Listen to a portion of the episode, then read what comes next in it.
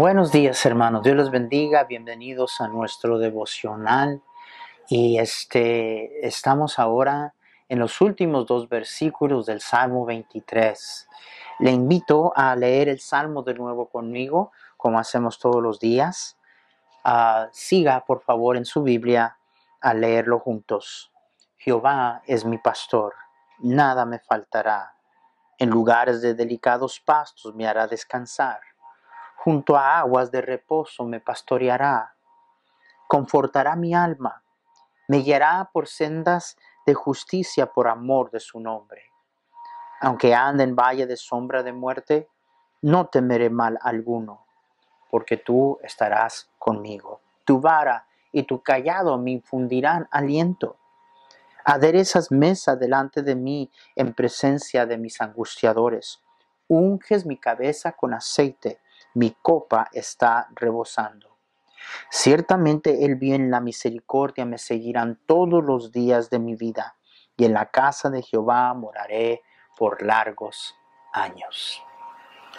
Estamos en los últimos dos versículos de este salmo. Y vuelvo a repetir que estos últimos dos versículos eh, son versículos de alabanza, son versículos de adoración. Es David expresando el buen estado en que él se encontraba porque Jehová era su pastor. Él pone una mesa amplia delante de él. él lo hace en presencia de, sus angustiadores. Él uh, unge su cabeza con aceite. Y ahora llegamos a la última frase donde David dice, mi copa está rebosando. Mi copa está rebosando. ¿Qué quiere decir eso? Ahora regresamos, hermanos, una vez más a esa imagen, a cual vimos cuando dijo, aderezas mesa delante de mí. ¿Se acuerdan de eso? El Señor se ha lucido poniendo una mesa ancha. Eh, con tantas delicias exquisitas, regresamos a esa imagen, a la imagen de eh, eh, eh, alguien ah, este, teniendo invitados y, teniendo una mesa amplia de, todas las, delicias que, que, pudieran imaginarse. Y ahora está hablando de la copa. Mi copa está rebosando. Recuerden que cada una de estas cosas representan elecciones espirituales. Eh, la copa en la Biblia es usada simbólicamente ah, como ah, el contenedor, ¿verdad? Lo que contiene una copa, el contenedor. Simbólicamente la copa se usa como contenedor o de bendiciones. A veces se usa como contenedor de, tomar ah, cosas amargas, tiempos difíciles. Y a veces la Biblia nos habla de la, de la, de la copa de la ira de Dios. Entonces, la copa se usa simbólicamente ah, hablando de lo que contiene. Por ejemplo, en 1 de Corintios 10, 21, eh, eh, Pablo le dice a los corintios, eh, no podéis beber de la copa del Señor y la copa de los demonios, no podéis participar de la mesa del Señor y de la mesa de los demonios. Una vez más, usando la imagen de la copa como algo que se usa para contener lo que se va a beber. Ah, acuérdense, eh, cuando el Señor Jesucristo oraba en el jardín de Getsemaní, en ese tiempo de amargura, Él ora a su Padre Celestial y en 26:39 de Mateo, Jesús dice, Padre mío, si es posible, pase de mí esta copa, pero no sea como yo quiero, sino como tú. De nuevo, la copa es usada simbólicamente como el contenedor de bendición o dificultades o de juicio. Apocalipsis nos habla de las copas del juicio de Dios. Pero aquí, hermanos, David está hablándonos de la copa de bendición. La bendición que él consideraba era de él porque Jehová era su pastor. Ahora, de nuevo, la imagen aquí es de el señor de la casa que tiene invitados. El señor de la casa, cuando tenía invitados, aseguraba siempre que la copa de los invitados se mantuviera llena. Nomás comenzaba a eh, eh, vaciarse la copa y, este, se daba cuenta el señor de la casa, inmediatamente este, pedía que se le llenara la copa al invitado. Era la manera de que em, el señor de la casa eh, diera un mensaje de que ah, su invitado era bienvenido y no solamente era bienvenido, sino que su, ah, su presencia era agradable y que lo quería allí. Ahora, cuando la copa se mantenía vacía, cuando la, la copa vaciaba y el señor de la casa no se preocupaba en volverla a llenar, era como un señal. Era un señal así como ya te vas, ya es tarde, ¿verdad? Esa es la imagen que está presentando aquí. Ahora, muchas veces cuando el señor de la casa disfrutaba muchísimo de la compañía de un invitado, él personalmente venía y aseguraba no solamente que la copa se llenara, sino que a propósito dejaba que la copa rebosara que se rebosara la copa y lo hacía a propósito como diciéndole, no solamente me agrada tu presencia, no te vayas, no te vayas, quédate aquí. Ese era el mensaje. Entonces, hermanos, qué, qué, increíble, increíble, increíble mensaje está dando aquí David. David está diciendo, Jehová no solamente es mi pastor, a él le agrada que yo sea su, oveja. A Él le agrada cuidar de mí. A Él le agrada el hecho de que a pesar que soy una oveja latosa, mi copa está rebosando. Vamos a ver si podemos aclarar esto un poquito. ¿Ha tenido usted invitados a su casa? ¿Usted ha invitado a alguien a su casa que desde que llegan casi está pensando, uy, a ver a qué hora se van? ¿Ha tenido usted invitados que mm, este, llegan y es un, ah, es un tiempo placentero, pero de repente ah, ya, eh, ya, no, ya no son muy placenteros y, usted está pensando, mm, ¿a qué horas irán a ir? Ah, en verdad hay algunas personas que usted ni siquiera pensaría en invitar. Ahora, antes de que usted comience a estar pensando cosas, ¿verdad? Déjeme decirle a quién describe eso.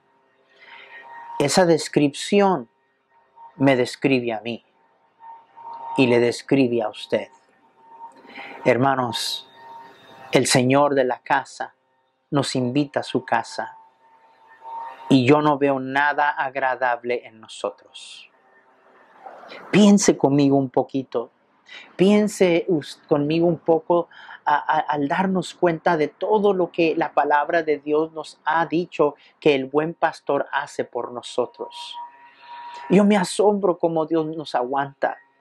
En verdad, usted y yo póngase a pensar un poquito el tener que lidiar con ovejas tontas, necias, tercas, insubordinadas, que tienen la tendencia a vagar. Imagínense usted el constante cuidado y, el tener que ir detrás de ellas una y otra y otra vez y enseñarlas y encarrilarlas y todo el trabajo y todos los desvelos. Y luego todavía el buen pastor arriesgar su vida defendiendo a las ovejas me estoy haciendo entender. Se ha puesto hasta a pensar todo el trabajo del pastor, del buen pastor, en tenernos a nosotros como sus ovejas. Déjeme ponérselo de esta manera. Él es el príncipe de los pastores, pero bajo él yo soy pastor, igual que su pastor. ¿Ha pensado usted en su pastor? ¿Sabe estadísticamente cuántos pastores ahora eh, se ha comprobado que sufren de depresión por estar viviendo en un alto nivel de estrés? Una cosa triste y trágica en estos días, el ver pastores llegando a un lugar donde ya no aguantan y tanto es así el asunto que se quitan la vida. Qué triste eso. Estoy tratando nada más de ayudarle a comprender el imagen, el imagen aquí. Ahora estoy hablando de un humano, pero estoy, estamos aquí viendo no a un humano, estamos viendo a Dios como nuestro pastor. Y el mensaje de David a nosotros y el mensaje que él estaba comunicando es esto. Él es mi pastor y yo no soy un problema para él. Él no lo hace porque es su trabajo.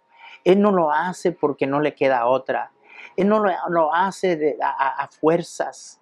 Él se deleita en mi presencia.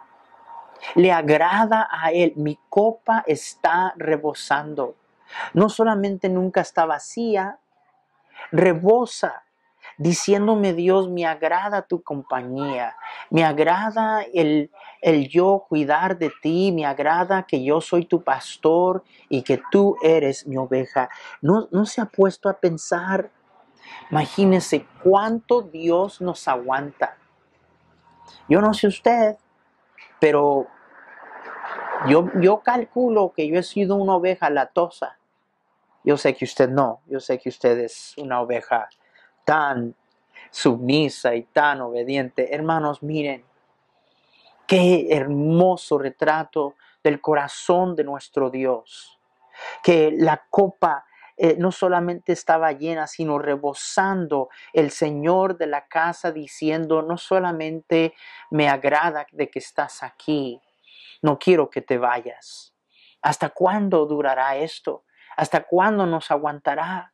¿Sabe hasta cuándo? Hasta que lleguemos a casa. Por eso es que en el versículo 6, el, mismo David nos, nos, dice lo siguiente, nos dice, y moraré en la casa de Jehová del Señor por largos días, para siempre. Él será nuestro buen pastor hasta que lleguemos a casa. Hermano, mire, vea usted y aprecie, alabe al Señor, dele gracias al Señor porque Él es su pastor y no solamente porque lo es, sino porque le agrada a Él hacerlo. Le dice a nosotros los pastores, el príncipe de los pastores, que debemos de pastorear de voluntad, no a fuerzas. ¿Por qué dice eso? Porque el Señor sabe lo difícil que es tender a ovejas. Y el buen pastor dice, tú no me eres molestia, me agrada y es mi deleite ser tu pastor. Hermano, hermana, Dios nunca expresa de que usted y yo somos un problema para Él. ¿Sabe que a veces nosotros queremos pretender como que, como que Dios ah, de alguna manera, pues quizá yo soy un problema para Él, yo no sé si, si Él tendrá voluntad Ah, hermanos, miren, Dios no es el problema. Dios no es el problema. Yo quiero que usted deje de estar pensando, yo soy una molestia para Dios, yo soy una carga para Él, yo me imagino. No, Él se deleita, él, él, él le conoce a usted, me conoce a mí. Recuerde, Él sabe que somos ovejas. Como el Padre se compadece de los hijos, así se compadece Jehová de los que le temen, porque conoce nuestra condición, dice la Biblia, sabe que somos polvo. Sabe, él sabe cómo somos. sabe que somos ovejas y se deleita en ser nuestro pastor. Me molesta a veces a cristianos insinuando como que el problema es Dios. No es así, en ninguna manera. Él se deleita en ser nuestro buen pastor. Quizás se ilustra esto. En la ocasión en que Jesús llega cerca de Jerusalén y comienza a llorar por la ciudad. Y allí en Lucas 13:34 dice, oh Jerusalén, Jerusalén, que matas a los profetas y apedreas a los que te son enviados. ¿Cuántas veces quise juntar a tus hijos como la gallina junta sus polluelos debajo de sus alas y no quisiste? La imagen es un poco distinta. Aquí no es de el pastor y la oveja, es de una gallina una gallina, el mismo concepto, el cuidado de Dios, la protección de Dios, una gallina que deseando agarrar a sus polluelos, ponerlos debajo de sus alas para cuidarles, para protegerles. Y el Señor está diciendo, no es por falta de mi querer, no es por falta de mi querer, ¿cuántas veces he querido y no quisiste? Déjame hacer una pregunta. ¿Ese es usted? Ese es usted que siempre vive en depresión y desanimado y, y, y, no se levanta y siempre anda dando pretextos, dándose de topes con las otras ovejas, haciendo pretextos, haciendo excusas, quejándose para todo. Y luego usted casi insinuando como que Dios no quiere cuidar de usted. Voy a volver a repetir lo que hemos dicho ya varias veces. Si Él es tu pastor, lo es por tu decisión. No es que tú seas demasiado lata para Él. Yo lo soy, todos lo somos, pero Él se deleita. Es su agrado ser nuestro pastor. De manera que el problema no es que Él no quiera ayudarte, que Él no quiera ser tu pastor, que Él no quiera bendecirte en todas las cosas que hemos visto en este precioso salmo. La pregunta es, ¿quiere usted ¿Quiere usted que Él sea su pastor? David dijo, Jehová es mi pastor, mi copa está rebosando. Y todo lo que Él hace para mí, aunque yo le he causado problemas y he sido lata, Él todavía me quiere cerca. Mi copa no solamente está llena, está rebosando. Dios diciéndome, me agrada tu compañía me agrada hacer lo que hago por ti. Este es nuestro buen pastor. Qué hermosas verdades. Piensa en ello, alábelo, dele gracias a Dios. Veámonos por quien somos y, y decirle a nuestro buen pastor, gracias Señor por lidiar conmigo. Gracias que no lo haces porque es tu trabajo, porque tienes que hacerlo o porque no te queda. Gracias que te agrada a ti ser mi pastor. Mi copa está reposando. Hermanos, piénselo, medite y alabe al Señor y dele gracias el día de hoy. Dios les bendiga. Mañana comenzamos el último versículo. Cuídense mucho. Hasta mañana.